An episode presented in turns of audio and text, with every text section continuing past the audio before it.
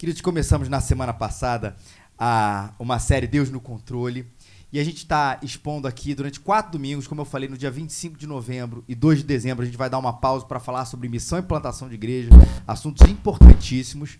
Mas nós vamos, durante esses quatro domingos aqui, falar sobre a vida, a mensagem e a obra desse profeta tão conhecido por causa da do grande peixe ou a baleia, como a gente costuma dizer, mas que a mensagem vai muito, muito, muito, muito além disso. A gente vai começar, antes da gente ler, eu quero que você já esteja com a sua Bíblia na mão. Se você precisa de uma, só por favor, levanta a sua mão, ela já está ah, marcada no capítulo 2 do profeta Jonas, capítulo 2. E a gente vai ler ele, versículos 1 ao 10, mas ainda não leia. Mantenha a sua Bíblia aí somente aberta ou marcada, o seu aplicativo, para que a gente possa a acompanhar junto a leitura no momento certo de Jonas no capítulo 2. Você que está recebendo aí, todo mundo recebeu, deixa lá aí guardadinha. Vamos começar primeiro falando do assunto rejeição.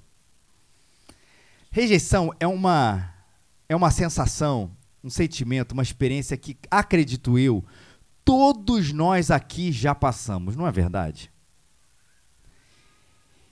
E que é uma sensação inesquecível, da pior maneira possível, porque tem boas coisas que são inesquecíveis da nossa vida.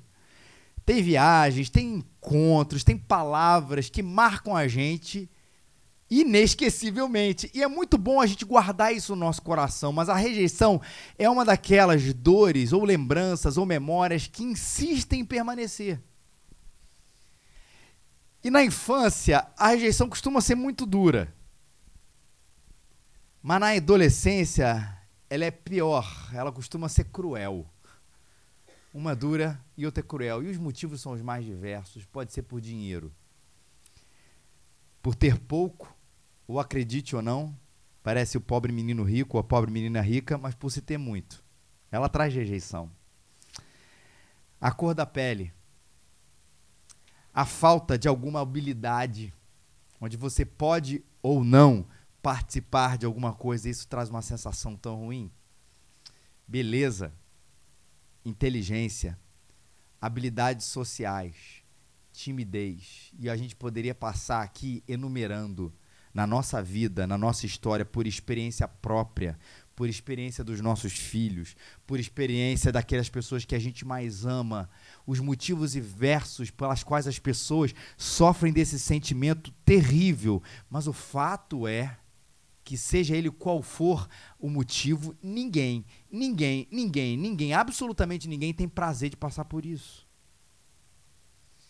E como disse no início, todos nós carregamos aqui no nosso peito algum dia, algum momento da nossa caminhada onde isso foi difícil para a gente. Onde a gente teve a sensação de estar de lado, de deixado para trás, de deixado por escanteio quando é com os nossos filhos, eu acho que a sensação ganha uma outra potência, não é verdade? Quem já passou por isso, a gente até diz, né? Olha, comigo é ruim, mas eu queria estar no lugar dele, eu queria estar no lugar dela, mas para o meu filho é pior ainda. E eu acho que a gente tem tudo a ver essa história com o livro do profeta Jonas, ou nesse capítulo específico. Porque no momento mais conhecido da sua trajetória para quem conhece um pouco da história do profeta Jonas, o momento em que ele é engolido pelo grande peixe, esse sentimento de rejeição ele vem ao seu coração. E Jonas não tem essa sensação de ser rejeitado por causa da cor da sua pele. Não é esse o motivo. Ele não está sendo rejeitado, a sensação, pelo seu status social. Não é esse o motivo. Mas talvez ele esteja aqui se sentindo rejeitado por um motivo muito maior do que qualquer outro motivo, mas que dificilmente nós paramos para pensar, racionalizar, identificar como sendo esse um motivo importante. Mas lá dentro de nós, lá dentro de nós, às vezes nos nossos desejos mais profundos, ninguém deseja o tipo de rejeição que Jonas recebeu ou sentia.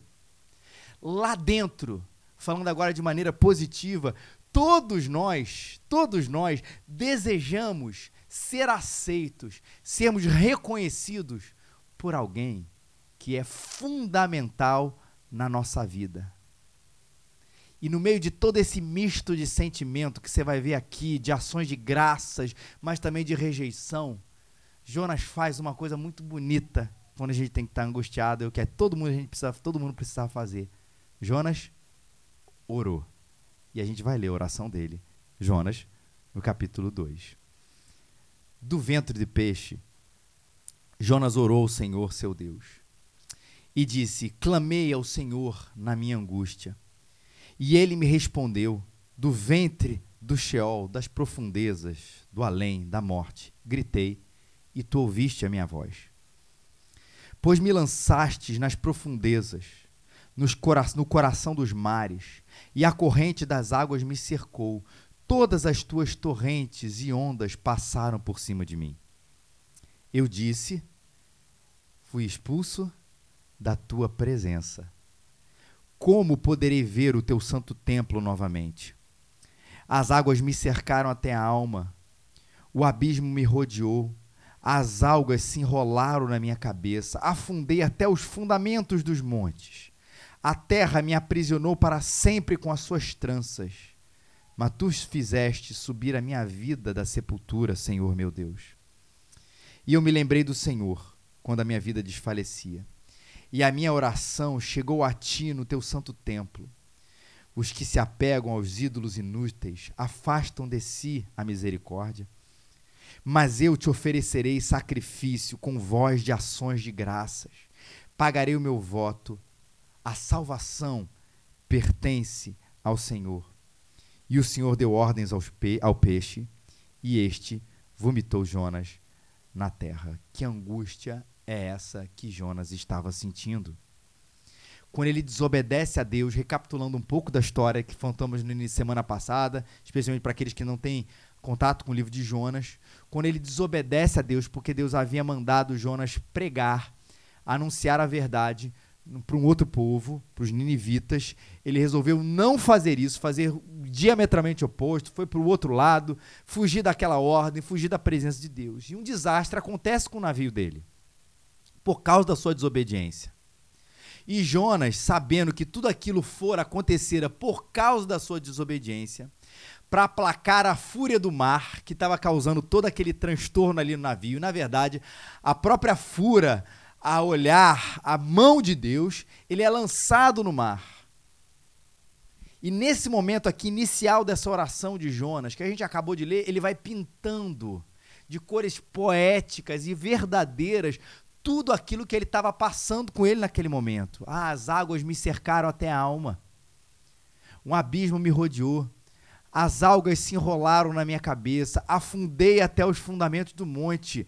Para aquela fração de segundos onde ele estava ali afundando, onde ele realmente acreditava que iria morrer ao ser lançado no mar, no meio de toda aquela imensidão que são os oceanos, acreditando na morte que era iminente, fruto da sua desobediência, ele vai traçar o que estava acontecendo com ele ali de maneira mais física.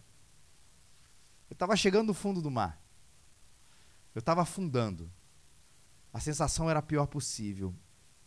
Mas ele vai dizer nesse texto uma sensação de rejeição que era muito pior do que se afogar no meio do mar. De que era muito pior do que ter a sua vida passando, né, o flash da vida passando por um instante ali naquele momento. Ele diz: Eu fui expulso da tua presença. Versículo 4.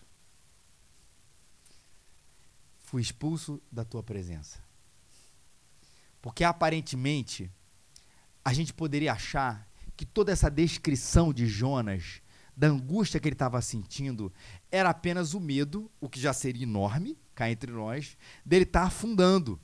Okay? Só por isso, isso por si só já era uma sensação terrível. Mas nessa oração que Jonas acaba de fazer, ele vai para além da angústia da morte física em si. Ele vai falar dessa sensação de rejeição que não é dos seus amigos, que não é dos ninivitas, que não é do capitão ali do barco, que não é dos marinheiros ou nada disso, dos seus pais, por pior que isso possa parecer ou de qualquer outra pessoa. Ele vai dizer da sensação de que é estar sendo rejeitado por Deus. Fui expulso da tua presença. Ainda diz: quando é que, como é que eu poderei ver o teu santo templo de novo? que é uma reafirmação importante, que dentro da concepção e da espiritualidade judaica daquele momento, é a lembrança não apenas de um lugar especial, o templo. Porque desde já antigo o pessoal sabia que o templo não era a habitação de Deus, Deus não habita em templos, em lugares feitos por mãos, até na própria dedicação dele, isso foi reafirmado do templo, foi reafirmado. Mas o templo era o lugar do encontro. E nessa espiritualidade judaica, esse lugar do encontro era aquele momento de assim, ah, é lá que eu e Deus conversamos mais de perto, é lá que, que eu e o meu povo, o povo judeu, a gente se reúne.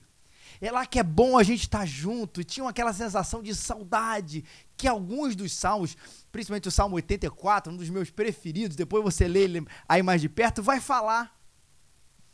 Saudade de estar com Deus, saudade de estar no templo. Saudade de estar aqui no lugar de encontro com os meus irmãos e tudo. Ele falou: Como é que eu verei de novo? Como poderei ver de novo o teu santo templo? Porque ela é essa ideia que ele está reafirmando: eu estou separado da presença de Deus. E é uma ironia muito grande. Como muitos descrevem o livro de Jonas com grandes ironias que vem acontecendo. Porque é o que, que Jonas, o que é que Jonas queria, até falamos isso semana passada, do início de tudo.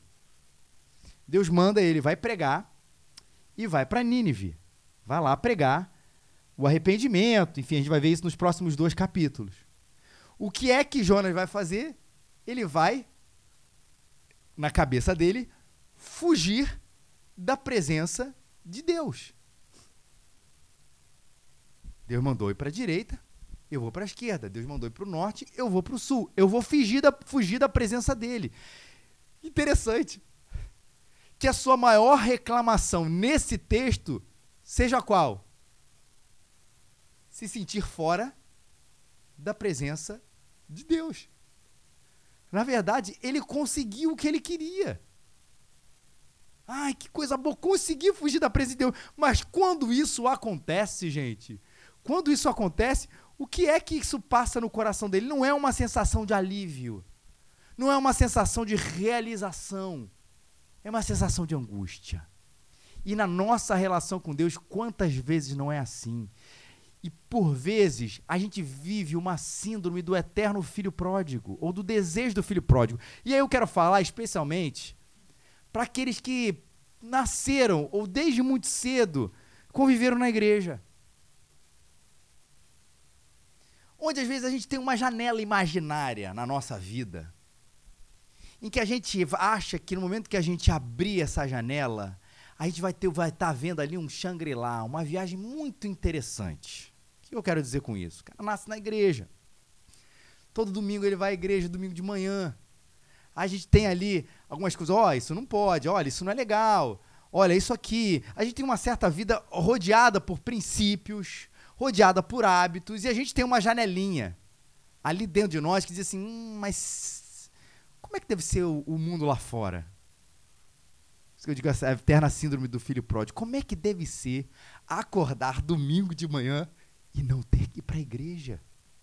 Olha o verbo que não ter que ir para a igreja. Como é que deve ser uma vida sem fazer isso, sem fazer aquilo, sem se preocupar com isso, preocupar com aquilo? E tem gente que na adolescência, na vida adulta, na vida universitária, até mesmo na velhice, compra, metaforicamente falando aqui, gente, compra essa passagem para Tarsis. E vai. Eu não apenas olhei para essa janela eu comprei esse pacote de viagem na CVC em 12 vezes sem juros. E aí, domingo de manhã, acorda e fala assim: Olha, não vou à igreja. Eu vou acordar mais tarde. Não preciso me preocupar na minha moderação etílica. Não preciso me preocupar com isso, aquilo. Vou fazer as minhas burradas nessa vida. Porque às vezes a gente tem essa janela lá dentro de nós, esse olhar para a janela, em nome da juventude, em nome da experiência, não é tão ruim andar no lado errado ou no lado selvagem da vida. Porque talvez não seja tão ruim dar uma escapadinha dessa presença de Deus. Pode ser até bom. Pode ser até importante. Pode ser até interessante para a minha vida. E eu acho que existe algumas, ou pelo menos eu lequei aqui, duas concepções erradas sobre isso. A primeira concepção errada, quando a gente se apaixona por essa janela. E como Jonas diz, ah, eu quero mesmo fugir da presença de Deus. Porque de repente lá é bom. E a gente vai ver com o próprio Jonas que ele disse assim: era o que eu não queria, era o que eu queria, era o que eu não queria. Primeiro erro é o erro do planejamento divino. Como se Deus tivesse criado a vida da seguinte maneira: olha, eu vou criar para você um mapa da vida dizer para você o que, que é bom. Sim, vou dizer para você o que não é bom. E olha, se você, como a gente imagina aí, se você obedecer isso, se você guiar a sua vida por esses princípios, por essa verdade, sabe o que vai acontecer com a sua vida? Ela vai ser ruim pra caramba. Vê se parece meio falta de lógica, mas a gente muitas vezes não concebe os planos de Deus para a nossa vida dessa maneira. Por isso que a gente se apaixona, às vezes, por um lado mais sombrio, mais selvagem, porque a gente acaba acreditando que o planejamento divino para a gente é ruim, é sem graça, é sem prazer. E aí a gente vai ter que entender que existe uma concepção sobre Deus por detrás desse momento onde a gente assume que o planejamento divino para nossa vida é dessa maneira. O primeiro deles é ou você acredita que ele, esse é o certo, acredita que te ama, e por isso ele está te mostrando o caminho. No caso de Jonas aqui, aplicando na vida de Jonas aqui de maneira muito clara, olha, Jonas, é importante que você vá para Nínive pregar. Então, vai para esse caminho, porque Deus é um Deus de amor, é um Deus soberano, é um Deus que conhece todas as coisas. A gente assume isso, presume isso, na verdade. Ou você vai ter que acreditar que Deus é sarcástico. Que ele mostra o caminho para você só para te ver sofrendo. Ele fez tudo isso. O bom, o que não era bom, o que é importante, o que não é importante, o que é essencial, o que é periférico, o que é certo, o que é errado. Ele fez tudo isso, traçou um mapa na sua vida e disse assim: obedece, que a sua vida vai ser horrível, porque eu tenho prazer de ver você sofrendo. E por mais que a nossa resposta automática, obviamente, seja a primeira, não, eu acredito que ele me ama, por vezes nós vivemos a vida como se ele fosse esse ser sarcástico lá no céu. Eu lembro naquele filme clássico aí do, do Advogado Diabo, que continua sendo um filmaço para a gente discutir um monte de coisa. Na, naquelas cenas finais, é, o próprio diabo lá, né, na, na, figura do Alpatino, ele vai falar isso. É, Deus, na verdade, criou para você todos os sentimentos e colocou você ao contrário. Ou seja, tudo que você deseja fazer, ele diz para não fazer. É a concepção desse Deus sarcástico. Que, na verdade, está lá concebendo um plano para te ver infeliz. Mas a gente sabe que ele não é isso. Deus não é um homem frustrado que foi infeliz na sua vida e aí resolveu se certificar que toda a humanidade não seria feliz bolando regras absurdas, repressoras e terríveis para a humanidade. Ele não é esse homem. Deus não é alguém que não tem o compromisso, que não tem o compromisso com o prazer, com uma vida realizada, com uma vida com significado. Nota aqui que eu estou fugindo de uma palavra importante que às vezes a gente é, é, tem que ter cuidado com ela, que é feliz. Eu quero dizer com isso, aquela vida sem sofrimento. Não. Mas Deus tem gosto da vida. Tem gosto por uma vida com significado, que se mantém boa, que se mantém plena, mesmo quando eu sofro, porque ela tem um objetivo maior. Ela pode não ser alegre o tempo inteiro, tempo inteiro. Mas ela é sim cheia de significado e de plenitude, na medida que eu entendo que ele não é esse Deus irônico e que tem sim um compromisso com essa plenitude de vida, com a minha vida ser expressão de Jesus do Sermão do Monte, bem-aventurada. O primeiro erro é a gente perceber, a gente achar que o planejamento divino é ruim. O segundo erro é o erro da obrigação. A gente resolve fugir. Que é a ideia, primeiro, das regras divinas, como uma maneira que se tem de se chegar até Deus. Ora, tudo que Deus faz, que eu mandou fazer, na verdade, é uma grande escada que se tem de sacrifício para que eu chegue até Deus. Essa é uma concepção errada. Porque para o ser humano se chegar até Deus, não é algo que ele faz, mas é algo que Jesus Cristo fez por nós. O ser humano não se aproxima de Deus, ele não é reconectado com Deus. O ser humano não é ligado de novo com Deus por aquilo que ele faz, mas porque um dia Jesus Cristo morreu por nós e nos reconciliou com Deus. A mensagem do Evangelho, que a gente não abre mão de proclamar aqui todo domingo, é essa. Então, o primeiro lugar é da obediência, não é o lugar do caminho. Mas, em segundo lugar, a ideia da, da, de que a regra da obrigação ela tira a ideia de a transformação. O que, que, eu quero dizer com isso? Lembra que eu falei, ah, domingo de manhã eu tenho que ir para a igreja, eu tenho que obedecer, eu tenho que fazer isso. Ele tira da equação da relação com Deus um Cristo que transforma o nosso coração, nos dá o prazer, o desejo, a intenção de fazer aquilo que ele deseja que a gente faça. E toda vez que a gente cai no erro da obrigação, a gente esquece do Cristo da transformação. Toda vez que a gente cai no erro da obrigação, a gente se esquece do Cristo do coração. Que mais do que dizer, venha e faça isso, ponto final, ele atrai a gente à sua presença, para que a gente, transformado sim, dia após dia, deseje cada vez mais a sua vontade, o seu plano de vida.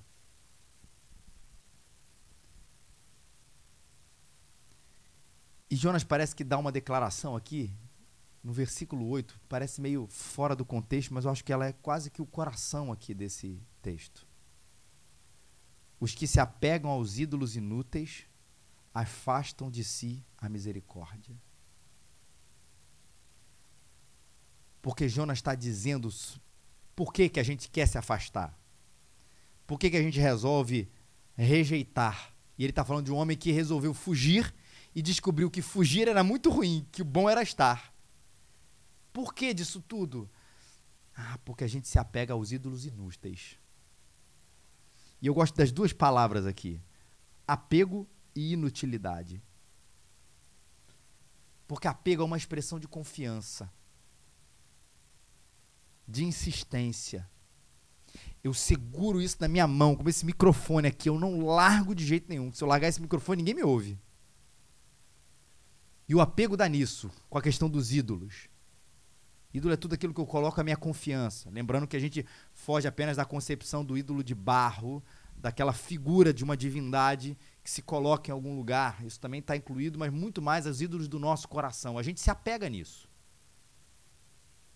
E Jonas está falando isso por experiência própria. Eu me apego a esse negócio. E de alguma maneira, eu sei que está errado, mas eu não consigo largar. Mas olha a expressão dele depois. Eu disse que eu me apaixonei por duas palavras aqui: apegam aos ídolos inúteis.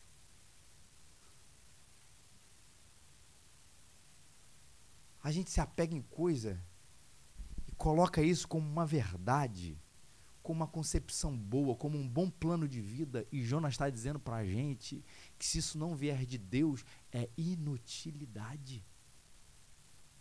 Pode me parecer útil, pode me parecer bom, pode me parecer um bom propósito, mas na verdade isso é inútil. Imagina a gente se apegando a isso, a esse ídolo a essa coisa, a esse propósito, ao significado de, de, de vida que é absolutamente inútil e um dia chegar à conclusão de que realmente aquilo é inútil. Acho que duas sensações batem na nossa vida. Primeiro, a do gasto de tempo. De olhar para trás, por que, que eu me apeguei a essa inutilidade por tanto tempo? Por que eu coloquei a minha esperança, a minha vida em coisas que não servem de absolutamente nada? Olhando aqui nesse nessa pequena espaço de tempo de Jonas, por que, que eu não fui direto para Nínive? Por que, que eu não fui direto para a vontade de Deus e tive que me afastar e ir para um outro lugar completamente diferente, que se na verdade eu vou parar no lugar da vontade de Deus, que é muito melhor. Porque eu não quero fugir da presença dele. Mas a outra sensação maravilhosa, gente, é quando a gente descobre que não é só a descoberta de um propósito ruim, mas a redescoberta ou a descoberta de um propósito maravilhoso, que é quando ele diz aqui também uma frase importantíssima no livro do profeta Jonas: a salvação pertence ao Senhor. E quando Jonas diz isso, ele não está dizendo apenas a salvação que Deus proporcionou através do peixe. Porque ele estava morrendo e o grande peixe o engole e ele é salvo do afogamento. O peixe é um sinal da misericórdia ali de Deus na vida dele do livramento. E essa toda essa oração de ações de graças que ele faz aí, ah, é fruto disso também. Caramba, eu ia morrer e agora não vou morrer mais. Mas é muito mais do que isso. É a salvação de viver uma vida sem Ele. É a salvação de viver uma vida sem Deus. É a salvação de viver uma vida de afastamento, de, de desobediência, de separação do Criador que bom. Percebi, entendi que propósito inútil é tentar fugir da presença de Deus, porque isso não traz absolutamente nada de bom. E que maravilhoso! É um Deus que me resgata desse sentimento e me acolhe nos seus braços e me dá um propósito de vida para eu poder dizer: a salvação pertence ao Senhor. E ali ele reconhece a graça mesmo desobediente, Jonas, que era filho de Deus, foi alcançado por essa graça. Mesmo fugindo da presença daquele que o criou, aquele que o criou insistentemente o chama à sua presença para lhe dizer: a salvação pertence a mim, faz a minha vontade. Ele reconhece o controle de Deus até mesmo na sua desobediência, chamando o filho, Jonas, de volta para casa. Para a gente terminar aqui. Se a gente estivesse sentindo angustiado, talvez vendo a nossa relação com Deus absolutamente abalada, a gente precisando voltar, ou vendo a vida sem sentido, vendo a vida meio que sem propósito, de tudo isso, a primeira coisa, na sua angústia, faça como Jonas, ore. Não existe barreira de lugar. Muitos comentaristas falam isso nesse texto. Não existe barreira. O oratório de Jonas é o ventre de um peixe. Todo lugar é um lugar de oração, até mesmo nos lugares mais inusitados.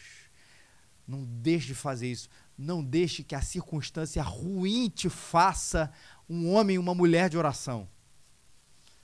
Não deixe que o, o ser engolido pelo peixe, ou estar ali naquele mar revolto, terrível, em situação de quase morte, faça o seu joelho se dobrar em todo tempo, na pequena angústia, na grande angústia, mas em todo tempo, em qualquer lugar, ore.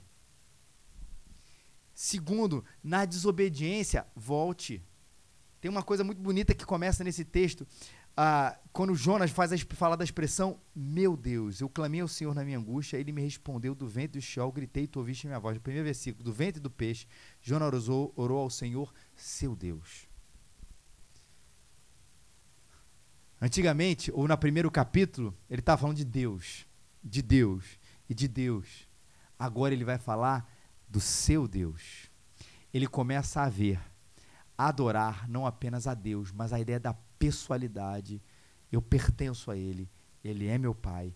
Eu vou voltar na desobediência, volte na angústia hora, agradeça pela maior salvação.